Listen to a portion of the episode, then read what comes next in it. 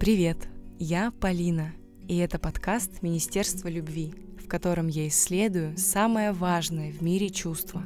Прежде чем познакомить вас с сегодняшней героиней, хочу поделиться новостью.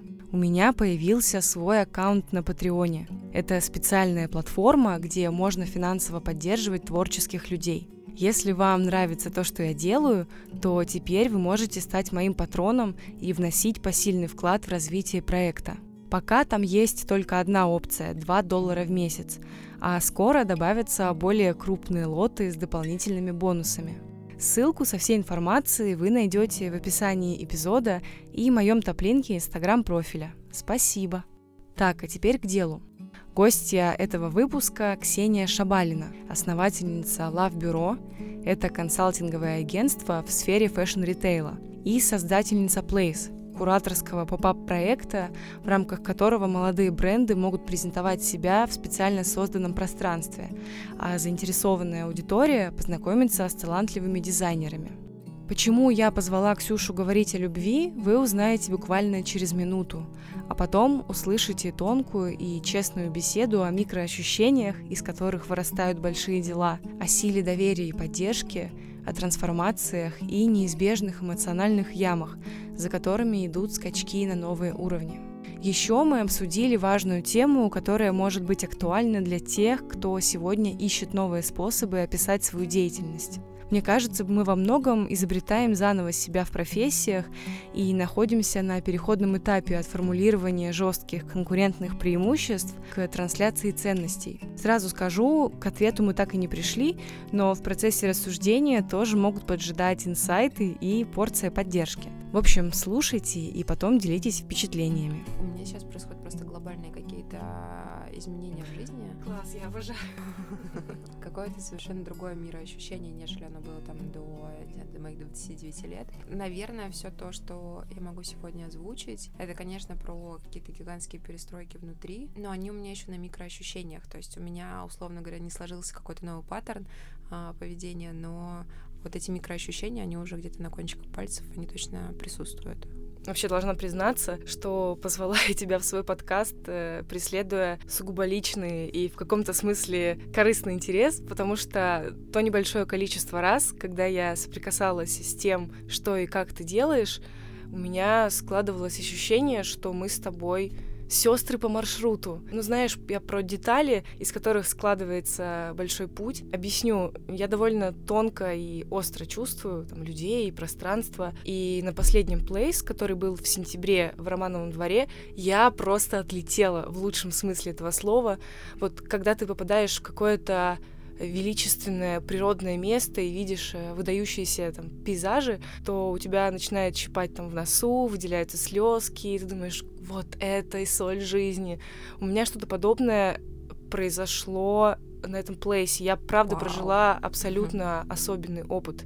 Это было, знаешь, для меня такой концентрацией красоты в людях, в предметах, вообще в том, как организовано пространство, скоплением смыслов, аутентичности, запахов, музыки. Это все так играло, и меня окончательно добил момент, когда начинался золотой час, уже ближе к вечеру, и там был такой большой стол общий перед окном панорамным, и вот этот золотой розоватый свет, который отражается от золотых куполов церкви, которая стоит рядом с бизнес-центром, и стол залит этим светом, и напротив меня сидят какие-то маленькие смешные милые дети, которые пьют какао и беседуют, и вокруг люди общаются, примеряют всякое я испытала просто настолько глубокое экзистенциальное счастье. Тебе иногда на мероприятиях кажется, типа, а зачем все это? А тут было понятно, зачем. И это как бы понятно было еще из темы лично для меня, да, peace and love здесь, э, очевидно. Но тогда мне просто хотелось, не знаю, отыскать тебя в этой толпе людей, обнимать, говорить, спасибо, что ты это сделала, как, что у тебя в голове? И сейчас у меня есть момент об этом поговорить и спросить, что у тебя в голове и что у тебя за такой роман с жизнью, что ты это из себя достала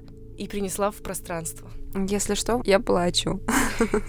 Я не предполагала, что можно так сильно ощущать. И спасибо, что ты все это транслировала. Потому что в некоторые моменты, когда очень сложно, ты задаешь вопрос как раз-таки, зачем ты это делаешь, вот такие истории очень сильно возвращают на место.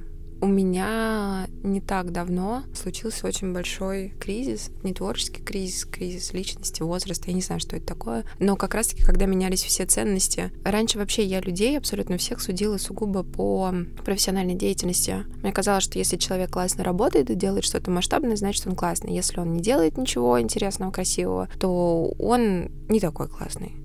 У меня вся концентрация была в моих э, амбициях, хотя я никогда не смогла их, э, не могла их формулировать, потому что у меня не было никогда четкой цели. Не знаю, у меня нету там тщеславия, у меня нету вот каких-то, знаешь, выйти, сказать, что ты самый классный, повести за собой мир. У меня не было такого. Мне просто было любопытно в моей сфере, но мне казалось, что у всех остальных должен быть такой же интерес к жизни и к своему делу. И слава богу, это все полностью сломалось в голове. И слава богу, что я сейчас не сужу людей по их деятельности, а совершенно по другим человеческим качествам, которые иногда и очень часто к профессии не относятся.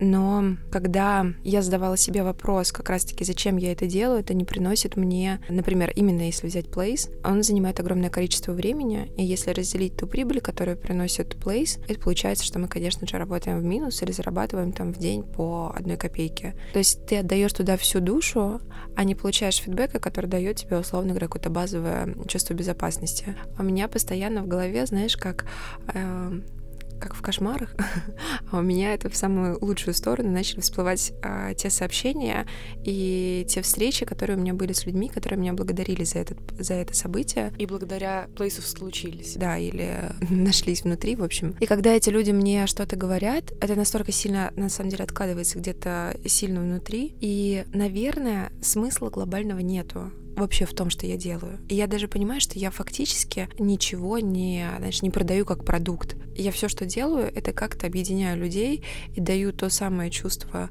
счастья, как ты описала, какого-то магического момента, какого-то признания или какой-то веры в себя, потому что кто-то приходит, например, думает, я хочу в следующий раз сама сюда встать там со своим брендом. И расти, ну, то есть на самом деле верь в себя и расти, конечно, это чувство внутри себя свою уверенность, не знаю, любовь, желание познания. И, наверное, вот ради какого-то очень микроощущения это делается. Потому что есть какая-то магия, хотя на самом деле во время плейса ко мне совсем нельзя подходить. Я а, ужасно сильно начинаю себя критиковать, э, критиковать все вокруг. Мне кажется, что, не знаю, шторы недостаточно длинные, с, не знаю, окна недостаточно чистые. И если ко мне кто-то подойдет, то я, в принципе, начну с ним обсуждать. Если бы ты подошла ко мне и сказала бы эти слова, я бы тебе сказала, Полина, посмотри, пожалуйста, у нас пол грязный. Ну, понимаешь? Хотя это... я, скорее всего, не смотрела бы вообще на пол за все да, время. Да, так оно и происходит. После плейса всегда опустошение. Я вот заметила по себе, что я действительно проваливаюсь в какой-то, я не знаю, можно ли это назвать эндорфинной ямой, потому что ты на очень сильном адреналине делаешь это там в последние, естественно, недели или неделю, потом само событие, которое забирает весь колоссальный ресурс, и потом у тебя 4-5 недель уходит на восстановление эмоциональное. Вот сейчас как раз-таки было затяжное, супер затяжное долгое восстановление после сентябрьского плейс. Я, как, знаешь, вообще как-то начала этим всем заниматься, у меня был вопрос, сколько же мне потребуется времени для того, чтобы поставить это все на ноги, просто для того, чтобы оно существовало. Оказалось год. В процессе казалось, что это вечность, а оказалось всего лишь год. В смысле, дальше больше, но сейчас тоже хорошо. Это первые показатели, которые для меня очень сильно вселяют надежду. Ты в ответе на предыдущий вопрос сказала, что то, что ты делаешь, как будто бы не упаковываешь это в продукты. Мне тоже, например, вот этот топик актуален, потому что я сейчас тоже не совсем понимаю, как мне упаковывать э, в конкретные продукты то, что я делаю. Окей, подкаст — это продукт, у меня тоже есть планы. Как тебе с этим живется и работается? Сейчас хорошо, потому что я сама себе в этом призналась. Я когда переехала в Москву и знакомилась с новыми людьми, я была в шоке от того, как много людей. У людей здесь куча проектов, и я очень сильно боялась, что я стану человеком-проектом. Абсолютно прекраснейшая, в смысле, отношусь к фрилансу, но это больше про то, что я делаю и косметику, у меня и салон красоты, и я веду, а, например, там записываю подкаст, одновременно я шью одежду, воспитываю детей, у меня блог мамы. Ну, то есть вот в совокупности это действительно жизнь, но меня иногда пугало вот это скопление подписей, которые есть, и непонятно, на чем человек сконцентрирован. Я этого боялась, и мне хотелось быть закрепленным за чем-то одним и внутри уже это разращивать. То есть, условно говоря, создать какой-то ну, один tagline, скажем так, один highlights, внутри которого будет происходить много всего интересного. И так получилось, что как раз-таки создав Place, условно говоря, создав какие-то какие эти микроощущения людей, которые приходят, чтобы вдохновиться, или выбирают эти бренды, потому что им нравится, что у них, эм, как они сделаны, как они сшиты, что уже внутри я могу, условно говоря, разращивать это как в магазин, также и в подкаст, также и во что-то, что-то еще. Но мне психологически стало спокойнее, что когда меня спрашивают, условно говоря, чем ты занимаешься, я могу назвать одно слово, и... Но мне нравится, что все это рождается из э, микроощущений, что все это рождается из микроощущений, и потом уже переходит в какой-то, видимо, в будущем продукт, а, или нынешний там сайт, или это мероприятие.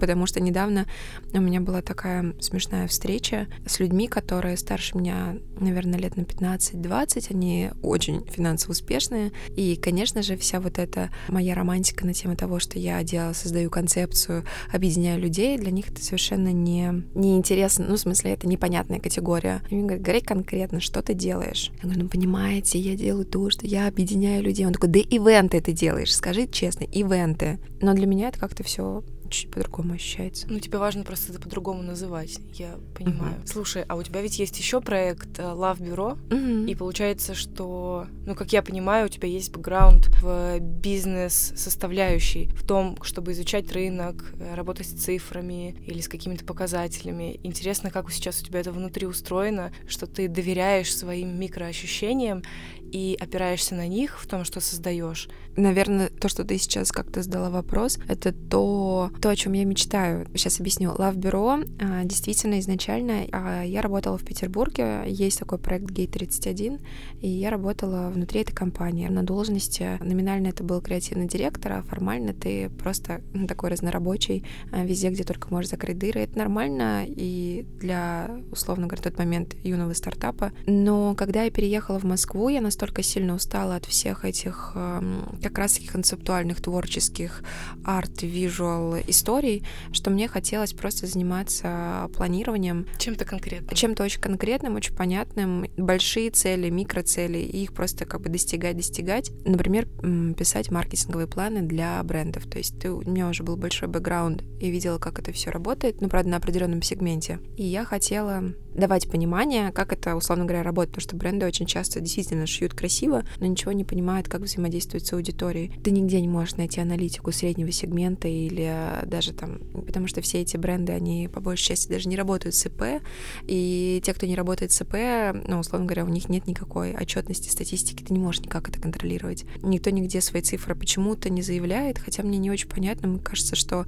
а, если мы будем открыто говорить про цифры, то это очень сильно поможет в плане как мотивации как и развитие рынков. Да, это как-то как-то честно, мне кажется. И все это в совокупности свелось к тому, что агентство существовало как раз-таки больше по обеспечению визуального ряда и какого-то консультирования, чтобы действительно бренды и юные команды не делали огромного количества ошибок на старте. А сейчас я понимаю, что моя задача — это уже не агентство по стратегии бренда в сфере fashion-retail, это больше действительно такие, знаешь, микропомощники для того, чтобы действительно минимизировать этот выход, вход, существование брендов на рынке, потому что мы, условно говоря, общаемся с обеими сторонами, то есть мы, создавая Place, э, я знаю как мнение аудитории, так и мнение брендов, да, участников. И мне очень легко дать нужные рекомендации. Поэтому сейчас агентство будет расти. Это встречи, лекции, вот все ну, то, что... Да, активности. Это, mm-hmm. можно сказать, образовательный, я больше сказала бы в консультативный, потому что mm-hmm. мне хочется, например, собирать пять брендов разных категорий, но в одном сегменте, то есть у них примерно один покупатель, и проводить, знаешь, такую как бы серию воркшопов на тему того, что, ребята, что такое концепция, почему вообще идея — это самое важное, с чего это начинается. Во-вторых, как бы какие инструменты есть, как это развивать. Это будет вот после Нового года. Слушай, ну ты сказала вначале про трансформации. Как тебе живется с ними, еще и учитывая момент, что Place — это, получается, прямое продолжение твоего состояния, то, как он работает, то, как он выглядит. Ты знаешь, я вот как раз-таки, когда мы записывали первый подкаст с Андреем Будько для Плейса, как раз-таки он сказал очень простую мысль, которая мне вообще не приходила в голову. Точнее, она жила в моей голове, но она не фиксировалась тотально настолько. О том, что ты и проект — это не одно и то же. И вот он, а, создавая свои ковры, сказал такую фразу «ковры коврятся, ковры пакуются». И так как у меня постоянно эти мысли формы в голове, я просто представила, что действительно есть Андрей, а, да, который прекрасно проводит а, время, там, не знаю, со своей семьей, а, до этого сделал работу, но сейчас ковры кем-то другим пакуются, складываются и все в этом роде. И мне я впервые в жизни после этого плейса поняла, что я — это не есть мой проект. То есть там вложены мои ценности и мои там идеи, но мы все равно супер разные. И я как раз-таки очень сильно не хочу впадать в эту эндорфинную яму или, я не знаю, творческий кризис, что это, я не знаю, что это называется, выгорание. Я вот узнала недавно слово выгорание, представляешь? Как раз-таки момент трансформации — это момент отделения того, что ты не есть твоя профессиональная жизнь, ты есть совокупность, там, не знаю, трех измерений, связанных с э, профессией, профессии, с межличностным каким-то общением, с коммуникацией, и ты как сам по себе. Для меня, знаешь, если взять 100%, то это вот такое деление на 33, 33, 33. Вообще интересная тема отделения себя от своих проектов. Мне кажется, это особенно актуально для творческих людей, ну, которые как раз очень сильно эмоционально вкладываются в то, что делают. И мне вот интересно, можно ли изначально отстроиться, потому что э, если ты создаешь как раз проект из микроощущений, своей интуиции, то невозможно это сразу считать чем-то отдельным. Так же, как в, в влюбленности человеческой, вы все равно первое время, какими бы вы там отдельными, самодостаточными и здоровыми ни были, вы все равно находитесь в слиянии. И затем уже... Я с тобой полностью согласна, что в первое время это невозможно. И мне кажется, именно благодаря какой-то накопленной вот этой боли или болезненных ощущений это все и происходит. Надо обладать настолько колоссальной верой в то, что ты делаешь, потому что вначале сложно во всех смыслах, начиная от того, что для тебя это абсолютно все новое, и ты абсолютно каждую ситуацию встречаешь по-новому, и заканчивая тем, что вы сохраните эту веру, то, что ты делаешь, и что ты делаешь это так, как ты считаешь нужным, достойным, э, как ты представила себе это в голове. Да, нужно точно не сдаться и не съехать, и я не знаю, как ее сохранять, ну, как ее сохранять внутри как-то молча, видимо, нести этим крестом, я не знаю. А с другой стороны, мы недавно тоже с Настей Ефимовой обсуждали, что чаще всего проекты, которые действительно очень э, красивые, которые вот как по золотому сечению созданы, очень часто эти проекты совершенно вымученные. У нее был point в том, что действительно классные проекты, которые доводятся до какого-то своего, условно говоря, идеала, который не, не в плане у тебя красивый интерьер, а в плане у тебя красивый интерьер, прекрасная кухня, замечательная музыка, классные ароматы, внутри сидят еще потрясающие люди. Цельный абсолютно. Да. У этих проектов чаще всего нету задачи сразу и быстро получать прибыль. И это люди, которые в первую очередь очень сильно топят за идею, очень сильно за нее стоят, и они ее отстаивают. А уже во втором или там в третьем значении это про деньги. Я абсолютно верю, что когда я делала плейс, я прекрасно после первого плейса поняла, что того количества денег, которое мне бы нужно было для жизни, этого не будет. И поэтому очень сильно начало развиваться Love Bureau, и оно, ну, как бы, в принципе, сейчас саппортит э, меня, команду, и в том числе проект Place. Это все равно не стало для меня никаким переломным моментом. Я поняла, что у меня есть просто мысли в голове, которые очень-очень-очень нужно донести, очень нужно ими поделиться, очень нужно услышать людей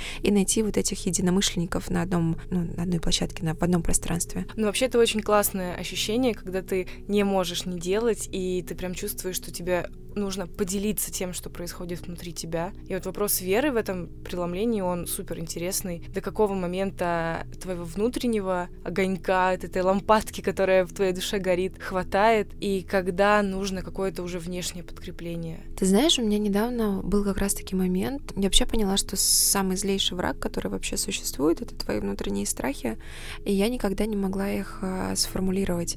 Я и до сих пор, на самом деле, не могу сформулировать, потому что, ну, у меня в голове устроено устроено так.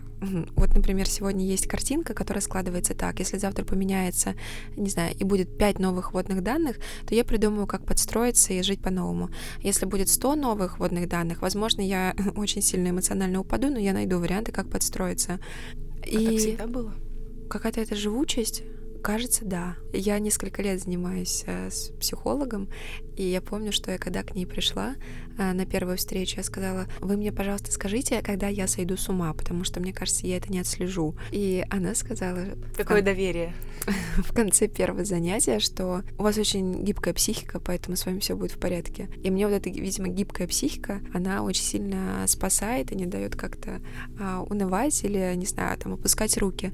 Но недавно я пыталась а, сформулировать, меня действительно одолел очень сильный страх. После плейса октябрь-ноябрь, второй год подряд я нахожусь в какой-то глубочайшей. Это не депрессия, я не могу назвать депрессией, просто безумно потерянного состояния. Я как будто не чувствую чего-то как раз-таки глобального, то, что у меня всегда есть в голове, какого-то, знаешь, контура, направления, не знаю, как это назвать. И я начала задумываться о том, какие страхи у меня есть и что, как бы, как их сформулировать, потому что все то, что я себе озвучиваю, там, не знаю, например, да ну какие у нас есть, потеря близких, страх непринятия окружающими. Я когда слушала, у Аниси Кузьминой есть э, очень красивый фильм про силу, кажется.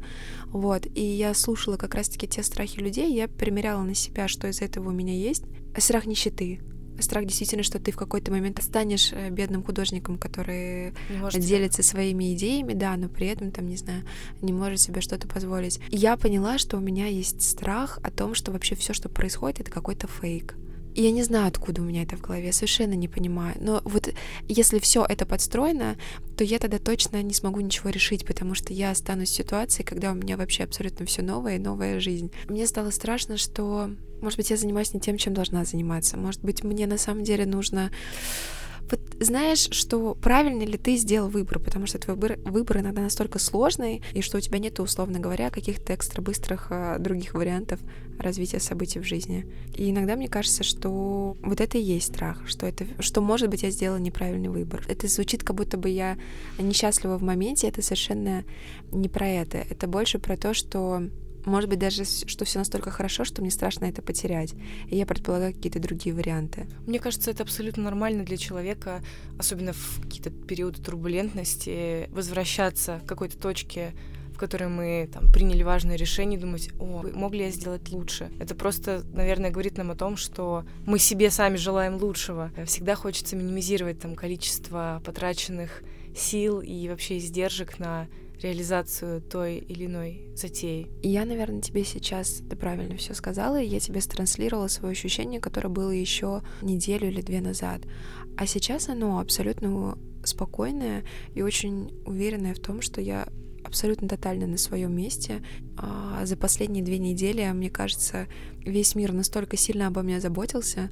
Э, все люди, которые встречались, все встречи, которые были, все события, которые происходили, они говорили о том, что ты на правильном месте, рядом со мной прекраснейшие абсолютно люди, спокойно. Ну, спасибо, что ты этим поделилась так в динамике, потому что иногда со стороны важно услышать опыт другого человека, который уже прошел через октябрь-ноябрь, когда бы он ни случился. Я обожаю кризисы с некоторых э, времен, потому что это такая возможность ну, честно посмотреть свои зоны роста и понять, что для тебя стало триггером в, вот в этом и сформулировать какие-то свои новые потребности, запросы. Мир тебе отвечает на твой вопрос, что ты ему задаешь, правда ли могу продолжать делать то, что начала? И он такой через людей говорит, да, там, Полечка, Ксюшечка, пожалуйста, продолжай, не останавливайся. Это важно, понимать, что без вот этих вот провалов эмоциональных невозможно выйти на какую-то новую высоту, в какое-то прийти в какое-то новое качество. Это такая возможность стать сильнее, мягче, лучше. В общем, все, что нам нужно. Да, надо, когда пишешь какой-то бизнес-план или стратегию своему бренду, обязательно проекту, а, обязательно закладывай туда несколько месяцев депрессии или какого-нибудь эмоционального провала, просто потому что, просто потому что это там будет. Ну, я вообще люблю метафоры, и мы с тобой говорили про слияние с проектом. Это так похожи на обычную жизнь, потому что когда ребенок рождается, он абсолютно в слиянии с мамой, особенно первые месяцы находится. И здоровая сепарация и начало взрослой жизни у ребенка самостоятельной не начнется без вот этого времени вашего такого симбиотического существования, также и здесь. Да, я просто в какой-то момент замечаю, насколько быстро это все происходит, потому что если взять э, меня полтора года назад и взять меня сейчас, я абсолютно могу сказать, что я, это два кардинально разных человека, каких-то и целях, задачах, и в, мира, в микро, макро мира ощущениях, потому что у меня в этот раз, в смысле в последний плейс, я имею в виду перед подготовкой, появилась команда. Это совершенно, это вообще другое абсолютно другое чувство, потому что ты в какой-то момент очень сильно счастлив от того, что есть люди, которые разделяют с тобой одинаковые ценности и готовы с тобой идти до конца, там, не знаю, сидеть в какой-то момент до 12 ночи или там созваниваться с тобой. А с другой стороны, я не могу сказать, что это было ревностью, но это было вот этим моментом притирки, когда ты понимаешь, что ты, в принципе, можешь действительно очень многое доверить своей команде. То есть в какой-то момент ты сделал это один раз, это получилось, и ты такой, блин, ты теперь всемогущий, потому что есть ты, есть еще там три прекрасных человека, которые с тобой вместе думают одинаково, они готовы делать с тобой вместе очень много. Но этот момент, условно говоря, подстройки, а, знаешь, ну, на какую-то одну тональность, она тоже занимала время. Это больше к тому, что я поняла, что тут я не одна, у меня появились люди. У меня сегодня стоит задача написать письмо для email рассылки по нашей аудитории. И мне очень сильно захотелось сказать всем спасибо, а действительно всем людям, которые так или иначе сопричастны, потому что это действительно, наверное, четыре составляющих, благодаря которым этот проект вообще, условно говоря, моя деятельность существует. Это, конечно же, команда, те люди, которые рядом.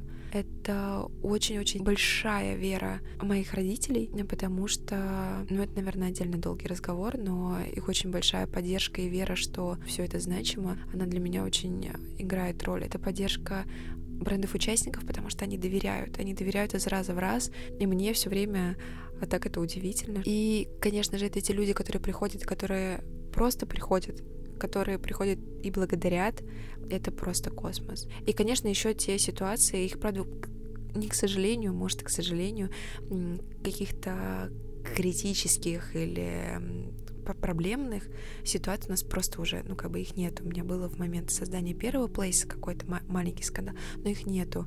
И практически никто не критикует, а на самом деле я очень а, очень хотела бы услышать э, какую-то критику. От аудитории? Вообще, да, от людей. Ну, то есть мы периодически задаем вопросы и просим писать честно ваше мнение, но почему-то все пишут только добрые слова. Это хорошо. То есть у меня у самой есть там 150 пунктов, как сделать лучше. Ты закрываешь этими пунктами возможные пункты от аудитории. А я все же спрошу про родителей и их поддержку, потому что ты сказала о том, как у тебя случился разговор с взрослыми людьми, ну, с теми, которые старше и которые хотели конкретных ответов. Я знаю, что у многих моих э, знакомых, друзей, которые тоже непонятными вещами занимаются для более взрослых поколений, отношений это всегда такой, э, ну, конфликт понятий, что ли. Ты, с одной стороны, хочешь донести без искажений э, смысл своей деятельности, но не всегда это получается. Или, например, не получаешь того отклика, а ты это выделила отдельным пунктом. Я понимаю, что у моих родителей есть очень много всего, и их не радуют никакие, естественно, материальные вещи. Им очень сильно хорошо от того, что у них есть я, и они счастливы, когда счастлива я. И мне кажется, что вот условно говоря, самый большой подарок такой самый честный обмен энергией между мной, папой и мамой, потому что они живут раздельно, у каждого там своя личная история, и чтобы как-то поддерживать эту коммуникацию, я просто рассказываю про то, что как все это происходит, какие новые победы или какие там, не знаю, новые препятствия, и они, они просто рады. Все, это как бы это наш способ общения. Все очень счастлива. Это скажем. так здорово. А так всегда было? Ты знаешь, нет, конечно же. Конечно, нет. Так, Мы так, деле... так. А, а, дело в том, что это же я сейчас, условно говоря, там на своем месте. Это, возможно, началось несколько лет назад, когда я поняла, что то, то, чем я занимаюсь, мне безумно интересно. Это ты как рыба в воде, и я не уйду там из этой сферы. А до этого было очень много времени, когда я а, страдала и придумывала и фантазировала на всякие разные темы. Это, конечно, сводило с ума мою маму, а, потому что она хотела, чтобы я просто была стабильна, уверена и счастлива. А для меня очень-очень долго счастье было вообще в этом в сумасшедшем хаосе. Все, что можно было делать а, быстро, резко, спонтанно, это все делала я раньше. Это когда ты прыгаешь со скалы, а корабль собираешь по ходу, по ходу, по ходу падения. Вот это все раньше было очень сильно про меня. Это на самом деле было про меня даже еще до, там, вот до этого лета. Сейчас я впервые в жизни чувствую какое-то маленькое заземление, и я безумно ему рада. А раньше все было совсем не так. И Мама, конечно же, она просто ждала этого момента, когда мне будет спокойно, потому что для нее спокойствие равно счастье. я поняла, что у меня больше нет процесса поиска. Я поняла, что мне не надо больше, знаешь, идти в неизведанное. Ну вот, например, с Плейсом он сейчас стоит на том моменте, когда сейчас уже идет его развитие, созидательное. Понимаешь, не выстраивание, а созидательный момент. То есть сейчас мы можем вот коллективно объединяться и его растить. То есть фундамент заложен, и уже дальше есть время и возможность для качественных надстроек. Да. И мама ждала этого момента, когда я, условно говоря, пойму, что я точно там, где я есть, что у меня есть, условно говоря, какое-то а, спокойное, планомерное развитие. А папа, для него мой папа жуткий фантазер. Ему вообще всегда хорошо, когда мне хорошо. То есть он просто, Ксюша, летишь на другой край света, не знаю, жить там в Азии, пожалуйста, все будет хорошо, ты будешь счастлива, найдешь ответы на все свои вопросы. Ксюша, у тебя там, не знаю, 33-й кризис, не переживай, и все ведет к чему-то хорошему. Папа, я сделала мероприятие, молодец, а кто сомневался. Ну, то есть вот у него такая поддержка. Наверное, мне очень везет, потому что не у всех родителей, я имею в виду моих родителей, не у обоих сторон там очень спокойное какое-то состояние в жизни сейчас, и какой-то момент, что между нами тремя есть эта коммуникация, мы, не знаю, обмениваемся сообщениями, что просто ты для меня важный и дорогой человек, или я тебя люблю, для меня это... Я рада, что это огромная ценность, она есть, она мне доступна в жизни вроде бы очевидно написать маме «я люблю тебя», но вроде я всегда смотрю на это, знаешь, расплываюсь в улыбке, поэтому поддержка мамы и папы, их какая-то внутренняя уверенность за то, что я спокойна, это есть, и мне от этого хорошо. Мы это выстраивали. Еще раз напомню, у меня три года терапии, три года психолога, это, конечно, сказывается. Мне кажется, у меня в каждом выпуске кто-то очень аккуратно рекламирует психотерапию, и я поддакиваю, потому что я тоже уже не первый год в терапии, и это качественно улучшило мою жизнь. У меня последний вывод был, на самом деле, как раз-таки про то, что у меня есть список из 150 пунктов, что я знаю, как сделать это лучше. Я призналась себе. Вот у меня все работает через мысли формы. Я читала книжку недавно «Как очень женщина». Эмили Нагос. Да, и там есть вот эти две главы, которые очень хорошо рассказывают вообще про стресс и про все эти стрессовые моменты. И там есть про то, что если стресс — это лев, бегущий на вас, то какие у вас есть там три варианта развития событий. Вы убегаете, вы замираете, вы начинаете начинаете сражаться. А в какой-то момент а, там было очень смешное сравнение, что вот это самобичевание, самообесценивание, огромное количество претензий к себе и вот это вечное «давай лучше, давай лучше», это когда лев бежит сам на себя. И я перестала сама на себя набрасываться о том, что да, ты сделал хорошее мероприятие, да, тебя кто-то поблагодарил, кто-то сказал, что ты можешь лучше, прекрасно. Я недавно поняла, честно, это, что вообще время, на самом деле, оно чудо. Оно настолько сильно все. Это не вопрос даже залечивания, просто в какой-то момент тебе нужно выходные провести с собой, подышать, провести там несколько своих собственных ритуалов, и у тебя все будет хорошо. Иногда, когда есть проблема, не нужно выкладывать огромное количество ресурсов, чтобы ее решить. Ты можешь просто взять тайм-аут. Понаблюдать за Да, да, тайм-аут на день-два и успокоиться, и уже все будет по-другому. Мне всегда казалось, что я всегда это все знала. Мне всегда казалось, что я вроде бы как-то все это ощущаю, все же и так понятно. Но в какой-то момент ты раз такой открыл для себя что-то новое. Ты просто еще такую классную метафору привела, что она прям так плавно и позитивно завершает разговор. Про льва? Да, про льва, и хочется просто пожелать всем и себе в первую очередь не становиться этими левицами, которые себе пожирают, а наоборот поглаживают поглаживают, облизывают свои ворсинки, перышки, продолжают движение дальше, спокойные, размеренные и с верой.